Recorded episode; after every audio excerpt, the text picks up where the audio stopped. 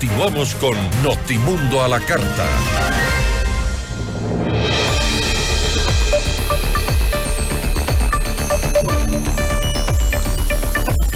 En medio de un conflicto armado interno que ha obligado a varios sectores a regresar a la virtualidad, ¿cómo se protege la conectividad en la, de la ciudadanía? La entrevista a la carta, en diálogo directo con los protagonistas de los hechos. Está con nosotros César Martín Moreno, ministro de Telecomunicaciones. Ministro, qué gusto, gracias por estar con nosotros. ¿Cómo está Gisela? Muy buenas tardes, gracias por la oportunidad. Eh, ministro, en el contexto este de guerra al que el presidente ha llamado eh, conflicto armado interno, ¿Qué proyectos de telecomunicaciones se deben priorizar? Esto, eh, por ejemplo, porque los estudiantes han tenido que regresar a la modalidad eh, virtual. Eh, ¿Estamos preparados para que el sistema de telecomunicaciones enfrente un nuevo periodo, quizás, porque no lo sabemos, prolongado de la virtualidad? Muchas gracias.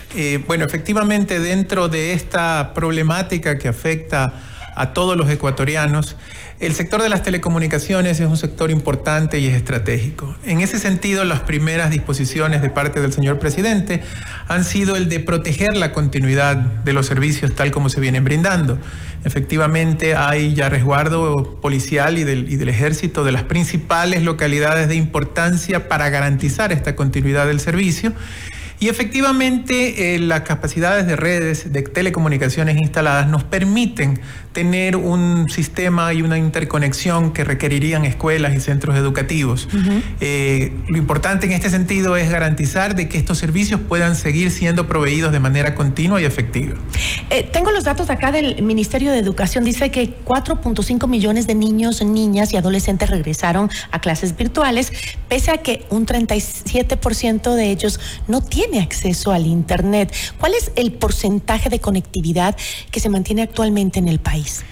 Como se mide el índice, el porcentaje de conectividad eh, de servicio móvil avanzado es del 99%, pero hay que aclarar que este indicador básicamente nos dice la cantidad de planes de telefonía móvil avanzada por persona, considerando que hay personas que pueden tener una, dos o tres líneas, por eso lo vemos tan cercano al 100%. En términos de habitantes es alto, sin embargo es todavía mucho más importante de crecer o tiene muchas oportunidades de crecimiento. Con respecto a lo que usted mencionaba sobre el tema de cobertura, y hay un proyecto importantísimo que estamos potenciando desde esta cartera de Estado, que son los puntos digitales gratuitos. En estos puntos digitales gratuitos nos unimos con una comunidad, con un GAT, y llegamos a localidades con un centro eh, informático donde hay internet, hay acceso a computadoras y se les puede proveer el servicio. Casualmente en estos días estábamos conversando con gente de las comunidades que nos pedían precisamente en estos puntos digitales gratuitos eh, permitir que el, Wi-Fi inalámbrico se abra la zona para que los chicos que están en las escuelas puedan asistir a ellos. Este es uno de los proyectos emblemáticos del ministerio y es muy importante su crecimiento.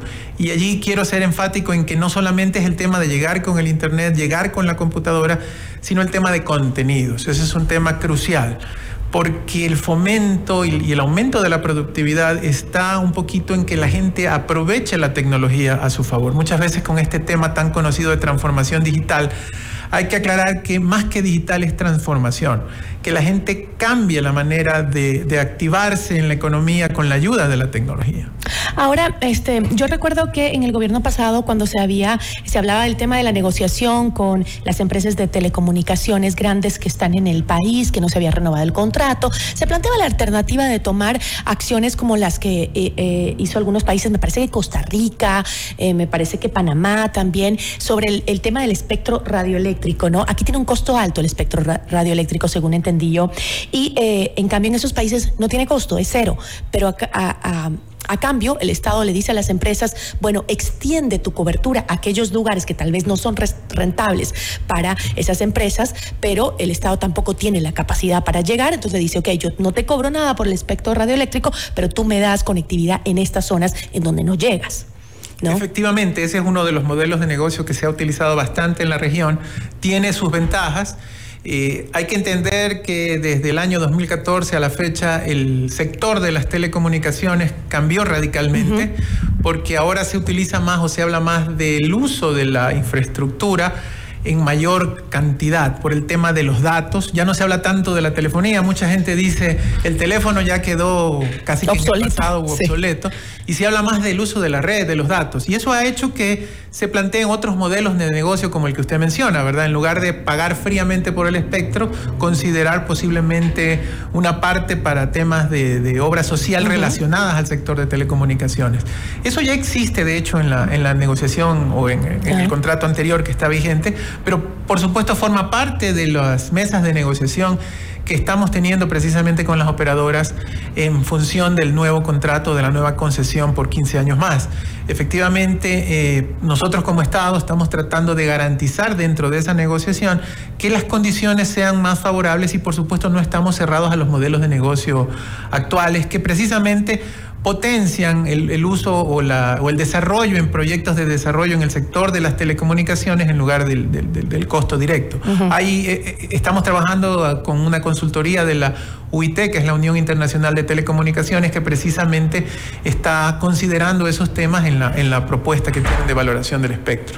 Ahora, eh, en el momento crítico que estamos viviendo y con las, las medidas que se han tomado, por ejemplo, que los chicos, que muchos chicos vuelvan a la virtualidad, se está trabajando en un proyecto para incrementar la conectividad con prioridad hacia los estudiantes específicamente? ¿O qué sucede además con, por ejemplo, esos hogares donde hay varios estudiantes compartiendo un punto de conexión? ¿No? Correcto. Dentro de, las, de los planes de crecimiento de, la interconexión y del acceso a la información que se tiene, se contemplan varios de estos temas. Uno de ellos es el utilizar más espectro, porque precisamente en el, en el, en en el ejemplo que usted coloca, Resulta ser que para poder servir a más gente, es decir, dar un servicio más concentrado, necesitamos utilizar otras bandas, ¿verdad? Entonces, una cosa es la renegociación de los espectros y de las frecuencias que ya están concesionadas y otra cosa es el uso de nuevas bandas, inclusive viendo la posibilidad de, ofrecer servicios más avanzados como el 5G. El proceso en que está activo en este momento es un proceso de renegociación de las frecuencias existentes, pero al mismo tiempo estamos iniciando un nuevo proceso para renegociación, o mejor dicho, para conceder por primera vez otras bandas de frecuencia que contemplen ese tema. Realmente esto forma parte de lo que le mencionaba hace un momento, el cambio total del, del sector de las telecomunicaciones. Ya no hablamos de tanto del cliente, de masificar la cantidad de clientes, sino de darle más capacidad a los clientes que se tiene, ¿verdad? Y eso va de la mano con, las frecuencias y el ancho de banda. Ahora, eh, según el Ministerio de Telecomunicaciones, una de las metas del gobierno es devolver la agilidad a los servicios que ofrece el registro civil a los ciudadanos de manera oportuna y con calidad, especialmente a las personas con discapacidad de Ecuador, por ejemplo. Eh, por este motivo, pues han, eh, se ha lanzado la mega brigada de cedulación a las personas con discapacidad. Eh, que se desarrolló en días pasados en el Cantón Ceballos, en Tunguragua. ¿Cuál es la participación de telecomunicaciones en este proyecto y cuántas personas se espera que se cedulen con estas brigadas?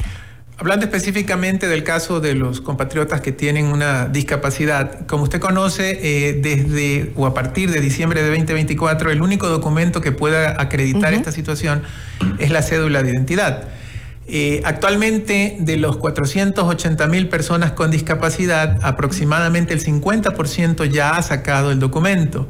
Eh, queremos evitar el problema de que las personas dejen esto para última hora y se concentren en los últimos meses del año. Por eso hemos lanzado este tema de las brigadas de cedulación específicamente orientadas a personas con discapacidad. Efectivamente, la semana pasada tuvimos este tema en, en el Cantón Ceballos, que fue bastante agradable estar allí, pude estar allí ese día, conversar con la gente, y me parece que es algo muy importante porque muchas veces las personas con discapacidad, por sus propios problemas de movilidad, se les complica mucho asistir a una de las agencias del registro civil. Entonces, la idea de nosotros es poder llegar con ellos directamente a las localidades, hacer, por supuesto, la difusión respectiva.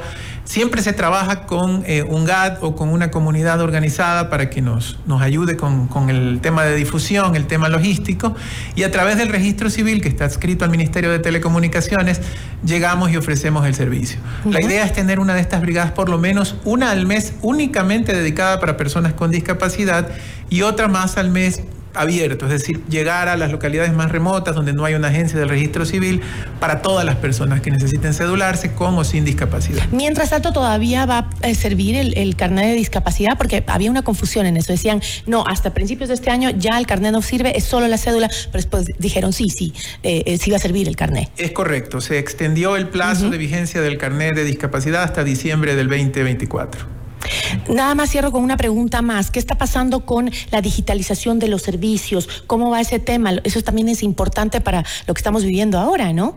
Definitivamente, la transformación digital es una tendencia que está en el mundo y el gobierno y, los trámites del Estado no pueden ser ajenos de esto.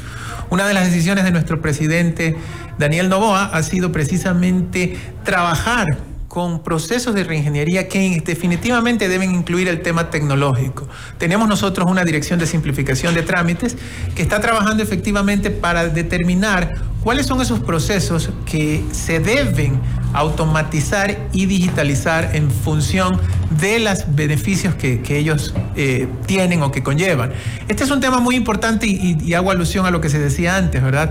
La transformación digital es más transformación. La gente tiene que entender un proceso no es un proceso tecnificado no es un estorbo, no es una demora en lo que hace, sino más bien es una optimización. Y para poderlo hacer, no, no debemos centrarnos en lo que es la automatización de un proceso, sino en la redefinición del mismo, para no recurrir en trámites repetitivos y en acciones repetitivas. A través de nuestra dirección de simplificación de trámites estamos trabajando activamente en eso. Hay algunos trámites que ya están simplificados y optimizados con tecnología. También no solamente es el tema del software como tal, sino el tema de infraestructura. Estamos trabajando para potencializar también los servicios que se ofrecen y darle facilidades de acceso tanto a las empresas públicas como privadas en ese sentido.